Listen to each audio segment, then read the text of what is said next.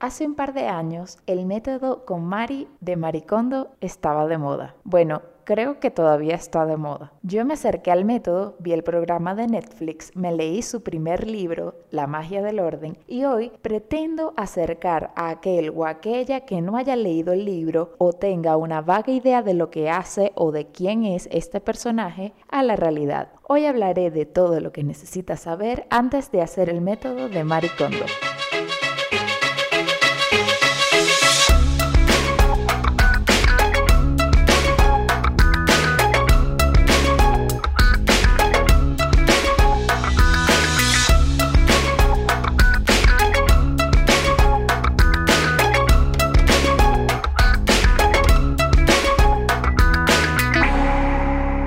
todos, bienvenidos una vez más a Descubriendo el agua tibia. Yo soy María Angélica Ramírez y te doy las gracias una vez más por acompañarme en este nuevo descubrimiento. Como ya vieron en el título, Hoy hablaré sobre el método con Mari de Maricondo. Me pondré anecdótica de cómo llegué a él, pero sobre todo daré una antesala de lo que tienes que saber antes de aproximarte a este método. No hablaré de todo el libro ni de todo el método por si acaso. Para eso está el libro, así que empecemos de una vez.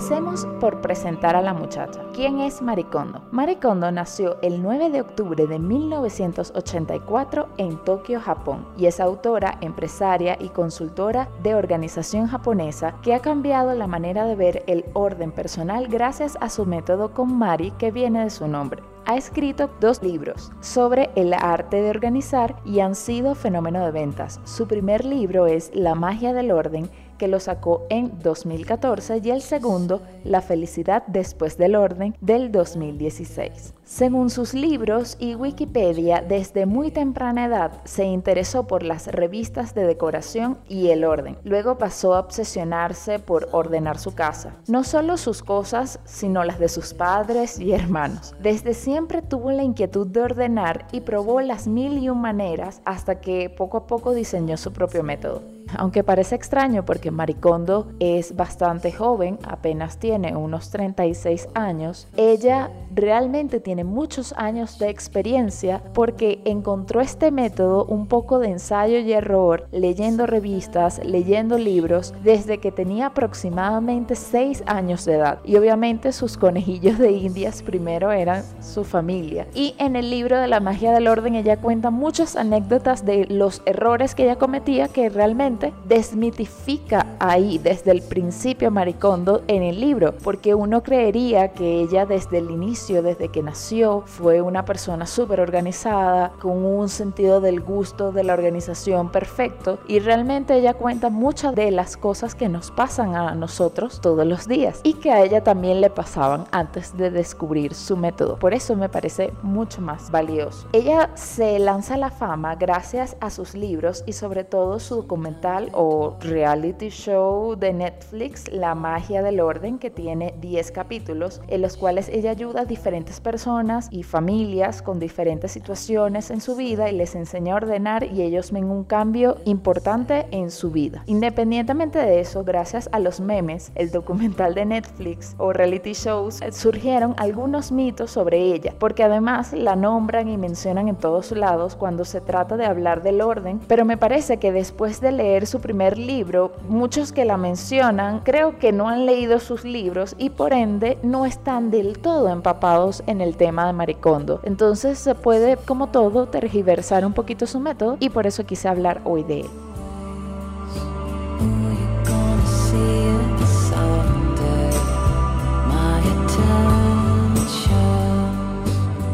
Recuerda que los canales de comunicación son arroba descubriendo el agua tibia en Instagram, en Telegram como descubriendo el agua tibia podcast y nuestro correo electrónico descubriendo el agua tibia pod arroba gmail.com.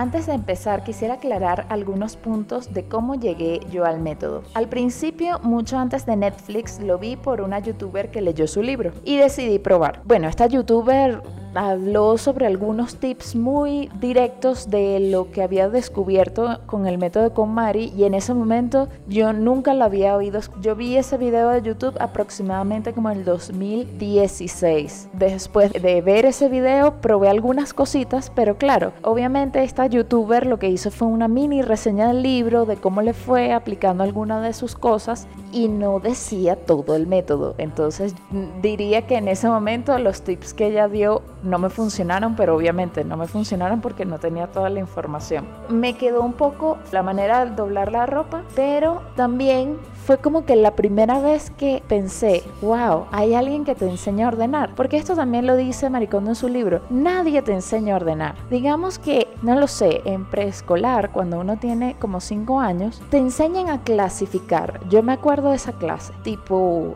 el cuadrado con lo cuadrado, lo redondo con lo redondo, el triángulo con el triángulo, lo azul con lo azul, lo amarillo con el amarillo, lo verde con lo verde, etc. Pero realmente, más allá de la enseñanza, de la clasificación, nadie te enseña a ordenar. Siempre tus padres o la gente a tu alrededor te dice ordena tu cuarto o arregla tal cosa, pero uno lo hace lo buenamente que uno puede, pero realmente uno no sabe hacerlo. Y ahí sí me quedó como el mosquito picándome de hay un método que sí te enseña a ordenar. Eso fue mi mayor descubrimiento en ese momento. Luego, después de mm, un tiempo, creo que pasaron como dos, tres años, vino el reality de Netflix y dije, voy a ver el reality completo. Y quise como que anotar algunos tips que viene el reality y quería emular como que si Maricondo me visitaba mi casa y yo hacía el reality con ella sí tuvo algunos efectos positivos en mi entorno más cercano, que fue lo primero que ordené, es lo que ella recomienda ordenar primero, que es la ropa. Y ahí sí tuve unas mejorías considerables. Pero en otros aspectos, como los papeles, lo que ella dice que es el comono, que son todas aquellas cosas que son como no clasificables, por ejemplo, un cable, cremas para la cara, maquillaje, todas esas cosas que estaban por fuera de la categoría de ropa, fue un desastre y siempre hubo efecto rebote. Pero era porque, sigo insistiendo, no tenía toda la información del libro. Entonces, obviamente, no hice el método correctamente. Ahora, voy a dar una recomendación que ya está implícita. Primero, leer el libro. Ella no me paga por recomendarle leer el libro, lo hago desde toda la recomendación de mi corazón. Y la otra, que es una importantísima recomendación, es que si ustedes se deciden leer el libro y deciden cambiar su vida ordenando sus cosas, ordenando su casa, decidan de una vez si tienen cosas que regalar o que votar dónde las van a votar y o regalar. Porque ¿qué pasa? Cuando yo decidí ya hacer todo e incluso cuando ya lo hice ya leyendo el libro, luego vino la pandemia, pero nunca voté, o sea, todavía tengo, lo cual me hace sentir un poco mal, las bolsas llenas de ropa que tengo que regalar porque no sabía dónde regalarlas y me daba como, ay, no las voy a votar, es preferible que alguien utilice estas cosas que yo votarlas así sin más. Entonces, si tienen alguna organización si saben de gente que siempre busque o compre ropa o que siempre esté interesada en recibir cosas de segunda mano, contacten primero a esas personas y ya saben, como que le dicen, bueno, en un mes yo te voy a hacer una entrega. Esto es como de las primeras recomendaciones antes de hablar de todo el método, ya van a ver por qué, pero creo que es de lo más valioso que les puedo decir después de mi experiencia.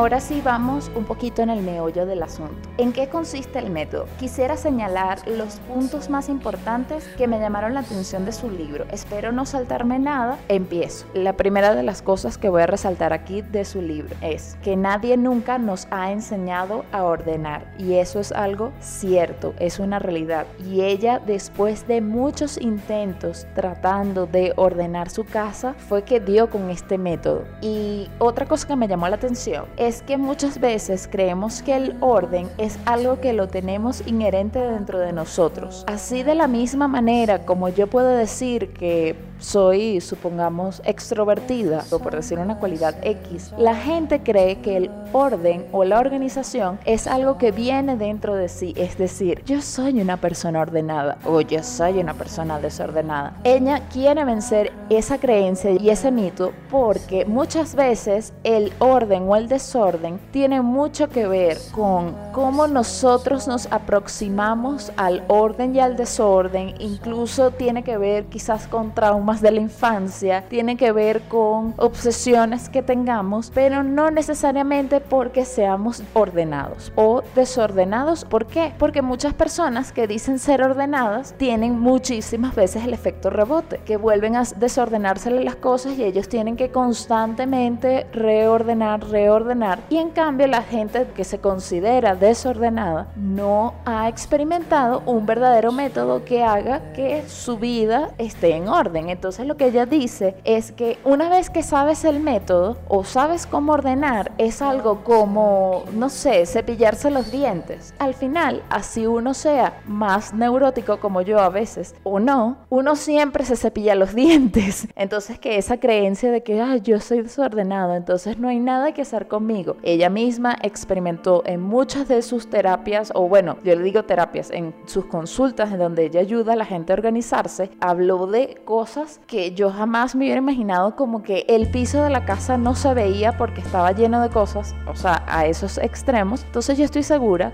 que si alguien de aquí se considera desordenado, estoy segura que algo del piso de su casa puede ver. o tal vez no, o si hablamos de esas personas acumuladoras y ahí sí les insto a que lean el libro de Maricón. Continúo. El otro punto súper importante que es como que la columna vertebral del método. Para ordenar Tú solamente tienes que hacer dos pasos. Uno, eliminar las cosas que no necesitas. Y el segundo paso es ubicar las cosas que sí necesitas y que te quedaron. Esos son los dos únicos pasos. Claro, de aquí luego ya explica por dónde empezar, qué es lo que vas a hacer. O sea, sí, no es tan sencillo como esos dos pasos, pero realmente sí es, porque es aplicar esos dos pasos en todas las categorías de objetos que tú tienes en tu casa. También esto es importante. Muchas veces intentamos ordenar un espacio en específico sin darnos cuenta o evaluar realmente qué nos hace falta y qué no. Siempre dice que guardamos cosas como monedas que al final se devalúan o bolígrafos sin tinta o, papeles que ya no sirven y tratamos de acomodarlos malamente en una carpeta o en algún cajón o en alguna gaveta y al final esto produce un efecto rebote. Esto es lo que ella dice. Pero realmente cuando identificamos las cosas que realmente necesitamos y las dejamos y luego obviamente las ubicamos en donde van a ir, eso no va a generar el efecto rebote.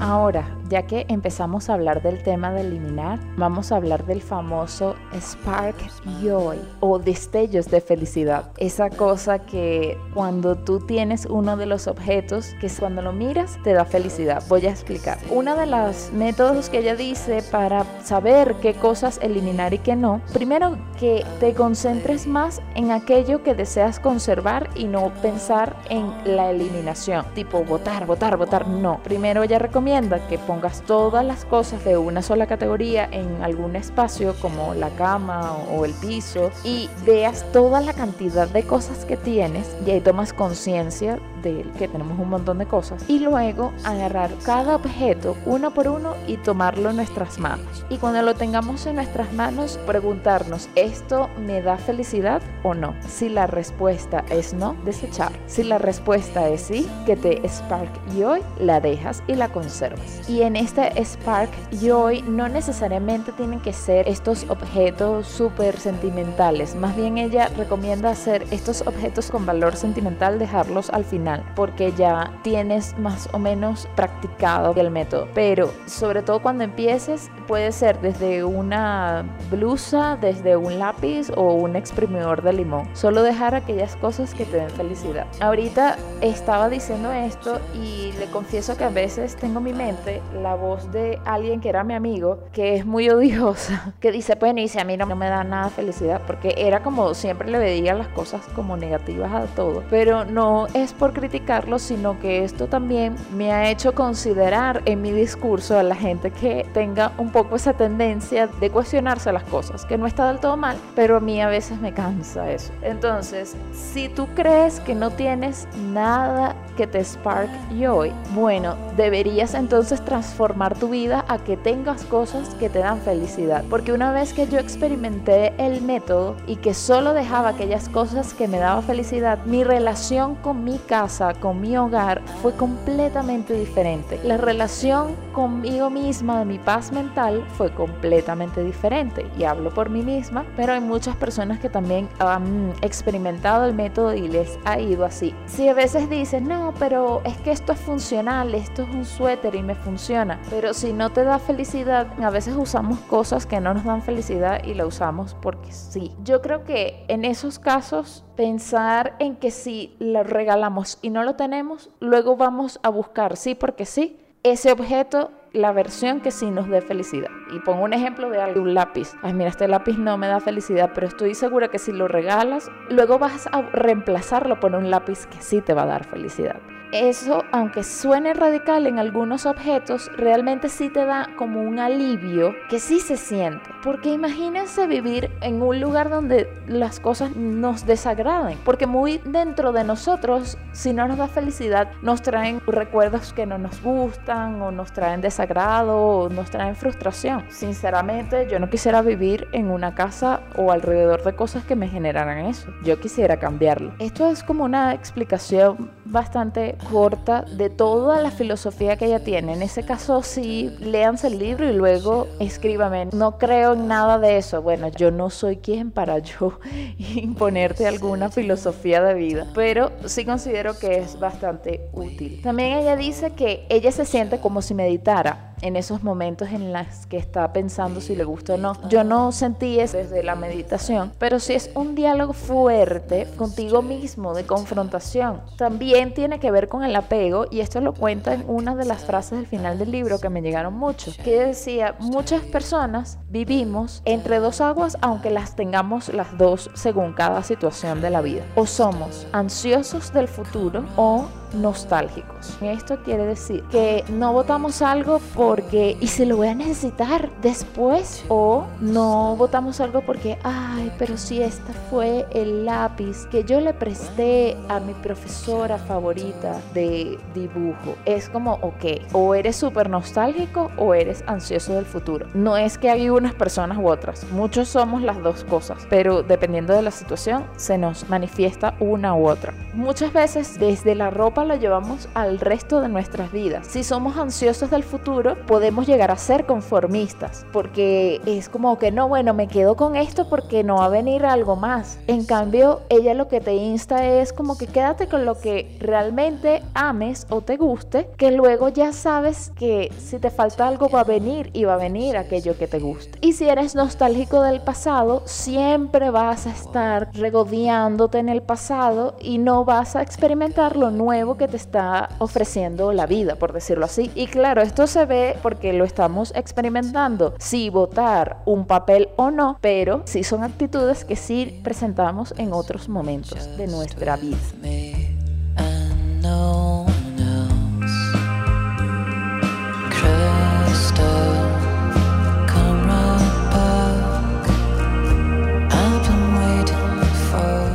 Yo me voy a extender un montón, o sea, me he dado cuenta, tengo contenidos, pero claro, ya ahorita estoy diciendo cosas del libro, pero también estoy hablando mucho de mi experiencia y de lo que a mí me parece que son las cosas. Bueno, espero que estén disfrutando de este episodio. Sigo con el guion porque a veces dejo de leerlo. Otra cosa que me gusta mucho, que también tiene que ver con lo de la eliminación, ella trata los objetos como si tuvieran alma o como si fueran personas. Y esto, aunque hay gente que se ría, me parece de lo más hermoso y de lo más consciente para uno aplicar el método. Es decir, si tú le asignas un lugar a un objeto, ese lugar es como su casa. Si ese objeto lo dejas fuera de su casa, va a pasarla mal y va a sentirse mal y por ende quizás incluso hasta te dure menos tiempo porque también ella tiene una fiel sensación de que sus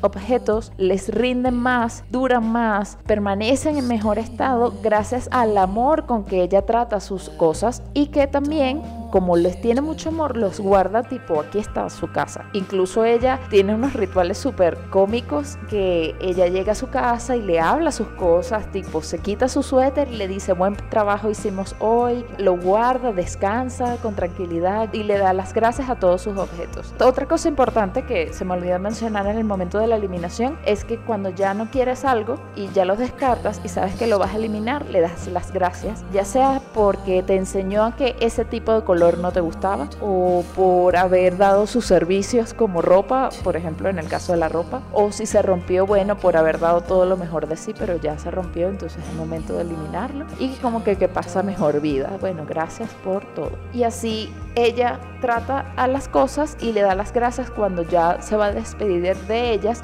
Incluso lo ve desde el punto de vista positivo, porque muchas veces cosas que deberíamos eliminar son aquellas cosas que están que sí en el fondo del closet que no vemos desde hace un montón de tiempo y decimos, mira cuánto polvo tiene esto. No, pero lo voy a conservar. Y entonces ella dice, pero de verdad quieres conservar aquella cosa que está llena de polvo. Si más bien eso, supongamos que son unos zapatos, quieren disfrutar y vivir para que vinieron a hacer este mundo. Los zapatos vinieron para que los usen en los pies de personas y tú lo tienes en el fondo del closet llevando polvo. Ellos serían felices así sea otra persona los usara. Entonces también en este punto de vista, cuando regalamos las cosas es como que, bueno, yo no les di el uso adecuado, estoy segura que esta persona o otra persona le dará el uso que este objeto quisiera. Ahora, eso también tiene mucho que ver con el hecho de que ella, y esto lo pueden ver en el programa de Netflix, cada vez que llega a una casa, incluso cuando llega a su casa, ella saluda a la casa. Ella tiene como un breve momento de meditación. Cuando va a ordenar una casa nueva, ella como que dice, hola, ¿qué tal? Vengo aquí a esta casa, por favor permítanos encontrar la paz y la tranquilidad para esta familia. Gracias por permitirme entrar en tu techo, algo así, dice ella, no me acuerdo exactamente lo que decía en el libro. Y ella así hace su ritual para poder entrar. Y en su casa siempre labra la casa. En ese caso sí me recuerda, por ejemplo, que probablemente haya personas que lo hacen. Mi mamá lo hace siempre, pero solo cuando veníamos de viaje o había sido un día largo que no habíamos estado en la casa, apenas abría la casa decía, oh, la casa, y ya. Y me parece que es algo bonito que podemos hacer con nuestro hogar, porque si nos abriga, nos da cobijo, nos da calor, ¿por qué no hacerlo?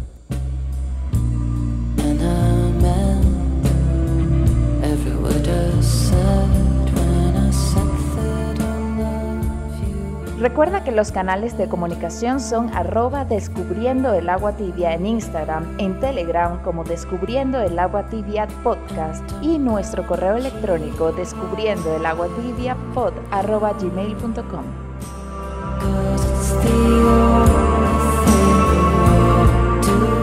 Otro punto es, el orden como reflejo de lo mental o el desorden como reflejo de nuestro desorden mental. Ella pone un ejemplo que me gustó muchísimo porque, uff, Yo lo hacía un montón, incluso también cuando estaba de mal humor. Me relajaba hacer eso. Muchas veces cuando tenemos un trabajo que entregar, cuando estamos full estresados, tengo que hacer este trabajo para mañana, pero vemos todo nuestro alrededor en desorden, en vez de ponernos a adelantar el trabajo cuando estamos muy perturbados, no siempre, porque cuando alguien está con esa urgencia y está solo enfocado en el trabajo, lo hace ya. Pero cuando estamos como ansiosos, sobre todo ese estrés, esa ansiedad, no hacemos el trabajo, pero primero lo que hacemos es ordenar el escritorio completamente. O si el fregaplato está lleno de platos, nos ponemos a lavar los platos. O en mi caso, cuando yo estaba mal o estaba muy molesta, yo solía tener los cajones muy desordenados. Y esto yo lo he cambiado. Y abría los cajones, sacaba todo y luego metía todas las cosas, pero esta vez ordenadas. Y eso como que me relajaba, eso me centraba. Y ella lo que dice que sí, que aunque pareciera una obviedad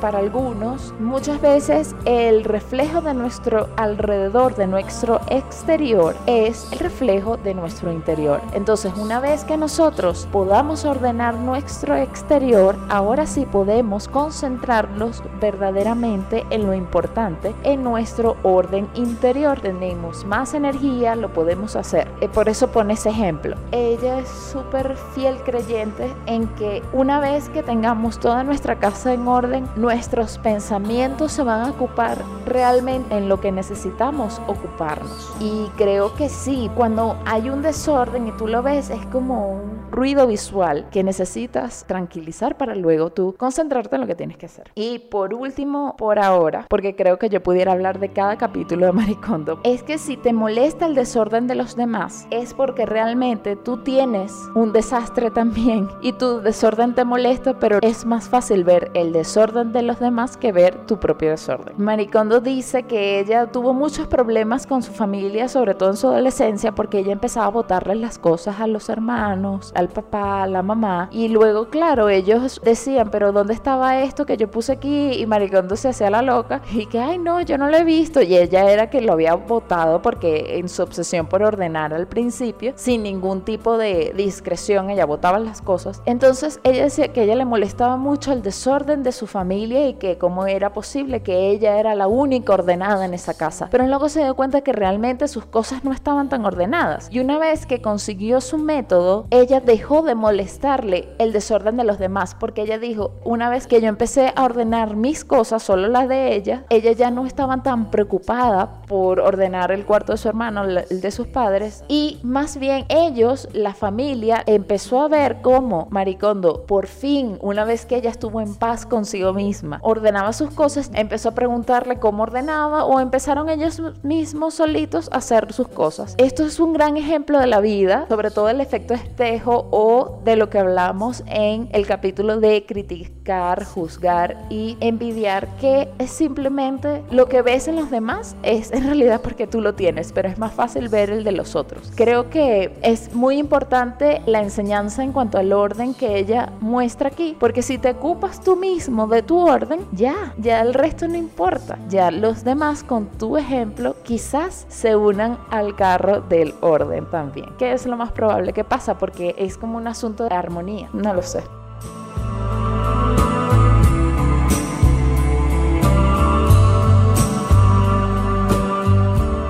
Bueno, parte de esto, de lo que ya mencioné, se trata el método, pero también hay muchísimas cosas que no he dicho, que lo pueden ver en el libro. Ya pronto yo espero que el mes que viene empezar a leer el siguiente libro, La felicidad después del orden. Realmente como alguien que ha empezado a hacer el método, les puedo garantizar que sí funciona. Yo no lo he terminado, me falta la tercera parte. Son como cinco fases y yo voy por la tercera. Pero sí funciona y te genera una paz mental y por lo menos de las dos primeras fases que hice no ha habido efecto rebote. De las dos primeras. O sea, quizás no todos los días pongo la ropa exactamente en el puesto donde van, pero nunca he tenido que sacar todo y volver a doblar exactamente como debe. No, eso ya no lo he vuelto a hacer. Y ya llevo un año, un año con la ropa con ese orden. Ok, este método lo han comparado algunas personas con el método de manufactura esbelta o Lean Manufacturing. Esta se inventó también en Japón. Coincidencia, no lo creo.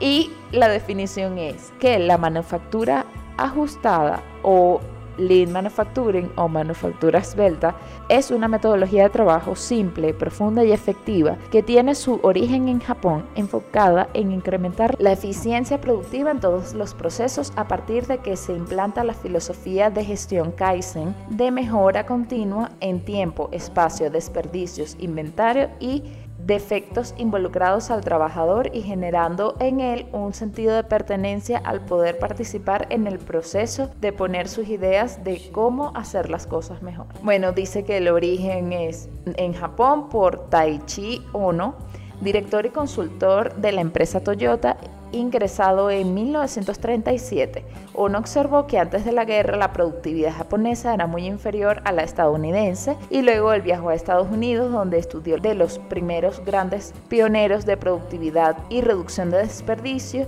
del país como Frederick Taylor y Henry Ford. Y en su programa, él inventó la estrategia de las 5 S. Las 5 S fue un programa desarrollado por Toyota para conseguir mejoras duraderas en el nivel de organización, orden y limpieza, además de aumentar la motivación del personal. La operatividad concreta de estos principios se instrumenta implantando una estrategia denominada y conocida anteriormente como 5S, que viene de los términos japoneses Seiri, subordinar, clasificar y descartar. Aquí vemos el primer método que es parecido al de eliminación de maricondo. Seiton, sistematizar y ordenar. Este es el segundo. En este caso es ubicar los objetos, pero bueno, aquí se intuye también como ordenar. Luego se hizo sanear y limpiar. Luego seiketsu, simplificar, estandarizar y volver coherente. Y shitsuke, sostener el proceso y disciplinar. Como podemos analizar, este método se parece mucho o tiene muchos puntos de coincidencia con el método con Mari y no están tan divorciados. Simplemente este método está más aproximado a un punto de vista un poco más empresarial y el método con Mari está enfocado en un punto de vista más del hogar, más personal. Ahora en el siguiente segmento voy a hablar de la desmitificación de algunas creencias que tiene la gente o que dice la gente de Maricondo que creo que es bueno poner aquí sobre la mesa.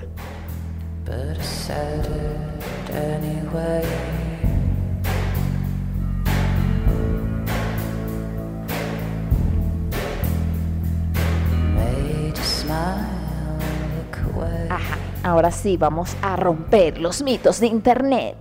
Y uno de ellos es que el método de Maricondo es minimalista. Y ella ha desmentido que, aunque sí reduces la cantidad de cosas que tú solías tener antes por las nuevas en el momento de la eliminación, solo dejas las cosas que te dan felicidad. Muchas veces en los métodos minimalistas te dicen no compres esto, no compres aquello. O por ejemplo, he visto algunos de no puedes tener más de 34 prendas de ropa. Entonces, ah, ok, solo tienes que tener cuatro pantalones cinco suéteres, dos camisas y así hasta que tengas 34 prendas de ropa. Así habla un poco el método minimalista. Maricondo dice, no, no, vamos a ponernos con numeritos. Tú deja lo aquello que te dé felicidad y toma aquello que te dé felicidad. Ella no te va a decir nunca, no compres, pero ¿saben qué? Voy a poner un, ejemplo. Yo era una persona que a mí me gusta mucho ir a librerías. Yo a veces lo hago, ahorita con el COVID obviamente no lo he hecho, pero me gustaba pasear por una librería y compraba muchas veces un cuaderno porque yo decía, ay, es que no tengo cuadernos. Entonces compraba un cuaderno y compraba un bolígrafo y ya, y me iba. Y luego pasaba un mes, ay, no, no tengo cuadernos. Compraba un cuaderno y compraba un bolígrafo. Luego me di cuenta que cuando hice el orden de los libros y de los cuadernos, que tenía un montón de cuadernos sin usar. Y cuando tú ordenas, realmente te das cuenta de las cosas que tienes y de las cosas que te hacen falta también. Entonces tú dices, bueno, no, tengo demasiados cuadernos, pero, y no sé, otro objeto, eligen el objeto que ustedes quieren, pero tal cosa sí me hace falta. Entonces eso sí lo voy a comprar, pero no voy a seguir comprando por inercia bolígrafos o cosas sin sentido, que es la felicidad en ese momento, pero después los meto en una cartuchera o en una caja y me olvido de ellos. Y eso también es lo que digo que no tiene mucho que ver con el método minimalista. Siguiente mito hay que comprar organizadores para organizar el hogar. Falso, según el método Maricondo. A veces las compra, a veces las usa y ella organiza con cajas o con cestas por ejemplo, si hay una estantería que es muy amplia y tú puedes organizar dos categorías de cosas en esa misma estantería, de un lado va a poner las blusas y del otro lado los suéteres. Entonces ella pone unas cesticas o unas mini cajitas y así organiza. Pero esas cosas que son como el organizador de prendas, entonces son como unos bolsillitos que tú guindas en el closet o detrás de la puerta. Y realmente esos organizadores son incómodos porque también ella dice que sea de fácil acceso, que tú puedas buscar y sacar rápido. Si tú vas a estar moviendo, entonces se desordena todo. Entonces por eso esto va en contra de la filosofía o del método de KonMari.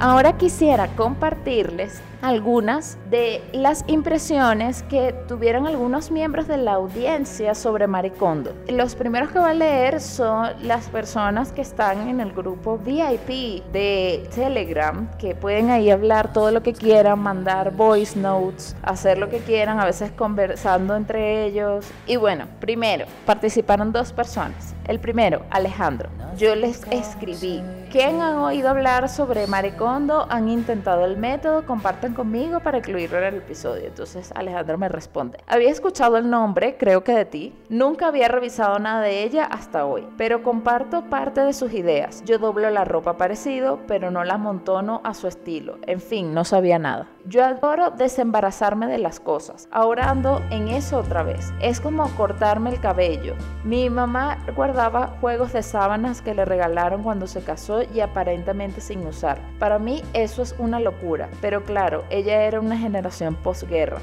y el concepto del hogar se labraba en tierra. Luego Jesús Rodríguez responde, en mi casa teníamos un bolero de zapatos, potes de pintura que les quedaba un poquito pero rendían con tiner, una cocina eléctrica dallada por los repuestos que nunca se usaron ni se vendieron, dos juegos de vajillas completas para cuando me casara, me fui del país y siguen allá. Todos los cuadernos de la primaria, porque lo podían servir a algún primo. Bolsas con tierra, maletas, que nadie usó porque estaban rotas, pero no se botan. Cualquier electrodoméstico porque algún día se pueden mandar a reparar. La mayoría son de los años 80.